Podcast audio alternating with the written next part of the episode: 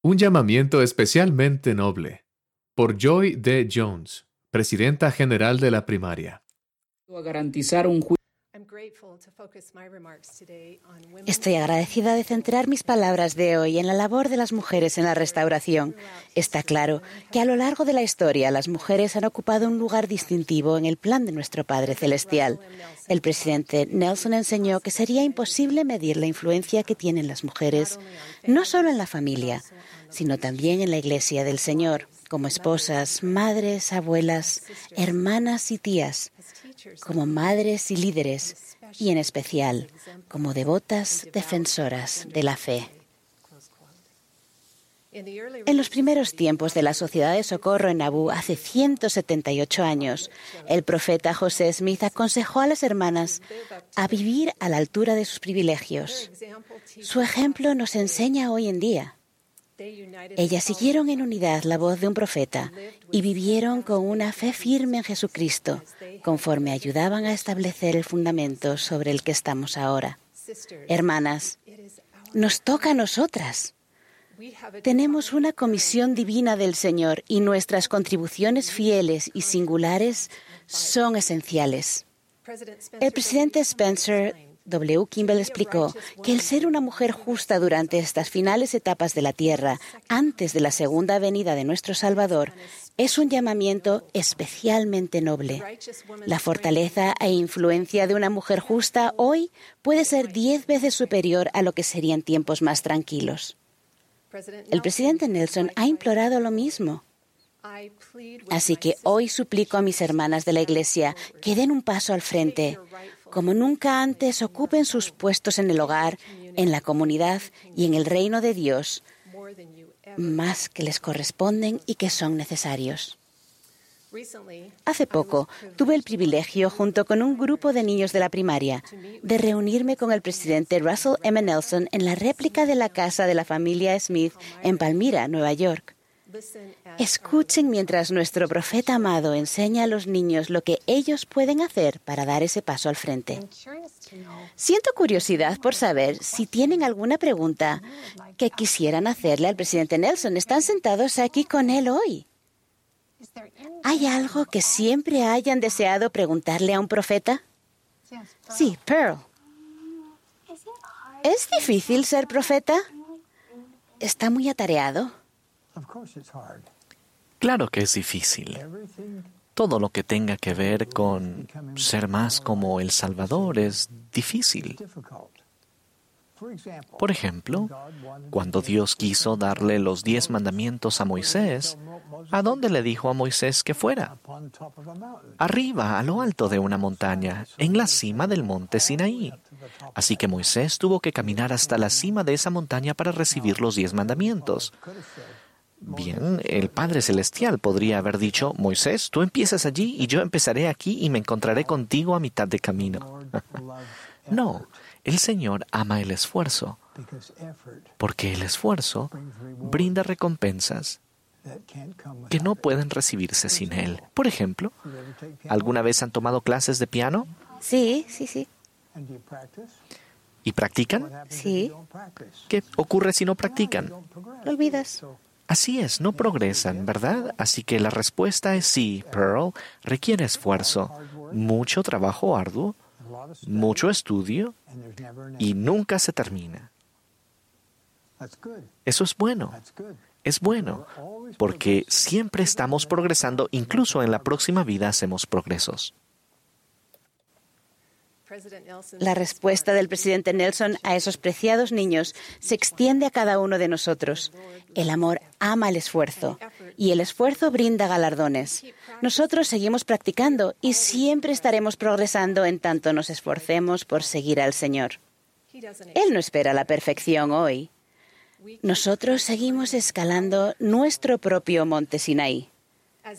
Tal como en tiempos pasados, nuestro viaje ciertamente requiere esfuerzo, trabajo arduo y estudio, pero nuestro compromiso de progresar brinda recompensas eternas. ¿Qué más aprendemos del profeta José Smith y de la primera visión sobre el esfuerzo, el trabajo arduo y el estudio?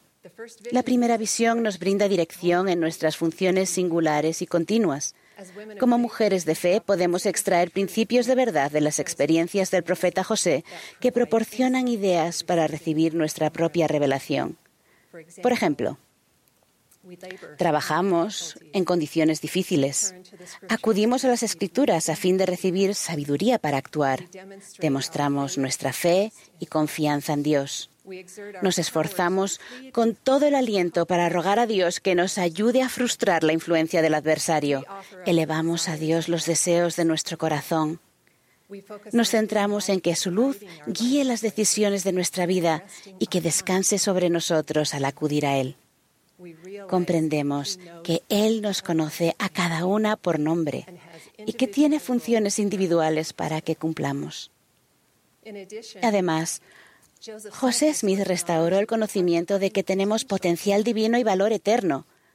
Y debido a esa revelación con nuestro Padre Celestial, yo creo que Él espera que recibamos revelación de su parte. El Señor instruyó a Emma Smith a que recibiera el Espíritu Santo, aprendiera mucho, desechara las cosas de este mundo y buscara las de uno mejor, y que se adhiriese a sus convenios con Dios. Aprender es parte integral del progreso, en especial porque la compañía constante del Espíritu Santo nos enseña lo que cada uno de nosotros necesita desechar, es decir, aquello que podría distraernos o demorar nuestro progreso. El presidente Nelson dijo, les suplico que aumenten su capacidad espiritual para recibir revelación.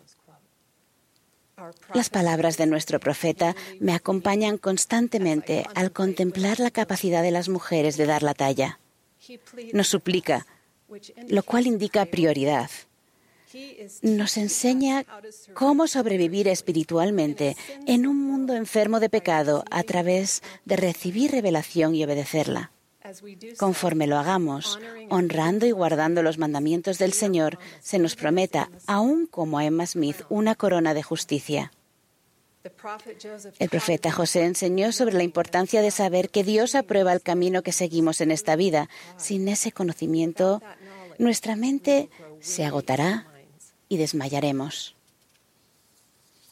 En esta conferencia oiremos verdades que nos inspirarán a cambiar, mejorar y purificar nuestra vida.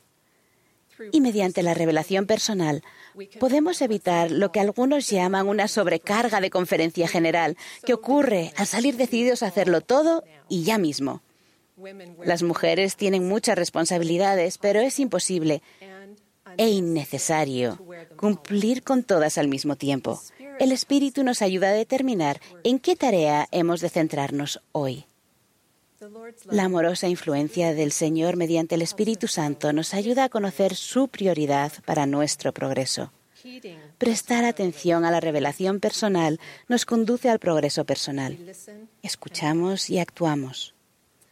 El Señor dijo, Pedid al Padre en mi nombre con fe, creyendo que recibiréis, y tendréis el Espíritu Santo, que manifiesta todas las cosas que son convenientes.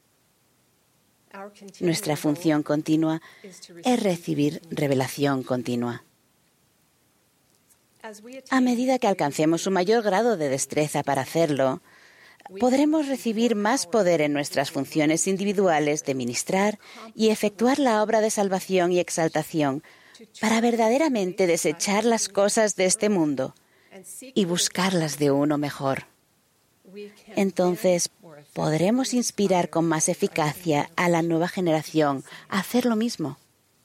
Hermanos y hermanas, todos buscamos el poder de Dios en nuestra vida.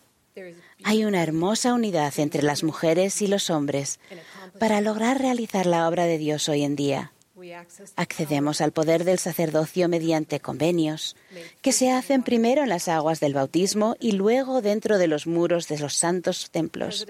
El presidente Nelson nos ha enseñado, toda mujer y todo hombre que hace convenios con Dios y los guarda, y que participa dignamente en las ordenanzas del sacerdocio, tiene acceso directo al poder de Dios. Hoy admito, en lo personal, que como mujer no siempre había entendido en mi vida que yo tenía acceso, mediante mis convenios, al poder del sacerdocio. Hermanas, ruego que reconozcamos y atesoremos el poder del sacerdocio al adherirnos a nuestros convenios, abrazar las verdades de las Escrituras y dar oído a las palabras de los profetas vivientes. Declaremos valientemente nuestra devoción a nuestro Padre Celestial y a nuestro Salvador, con fe inquebrantable en Él, confiando íntegramente en los méritos de aquel que es poderoso para salvar. Continuemos con gozo este viaje hacia nuestro máximo potencial espiritual y ayudemos a los que nos rodean a hacer lo mismo por medio del liderazgo, el amor, el servicio y la compasión. El elder James E. Talmage nos recordó con ternura que no hay mejor defensor en todo el mundo de la mujer y el sexo femenino que Jesús el Cristo. En definitiva, de todas las responsabilidades continuas en la labor de las mujeres y para todos nosotros en la restauración, ¿cuál es la responsabilidad primordial?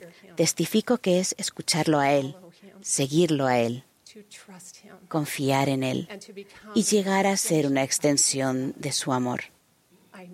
Yo sé que Él vive en el sagrado nombre de Jesucristo. Amén.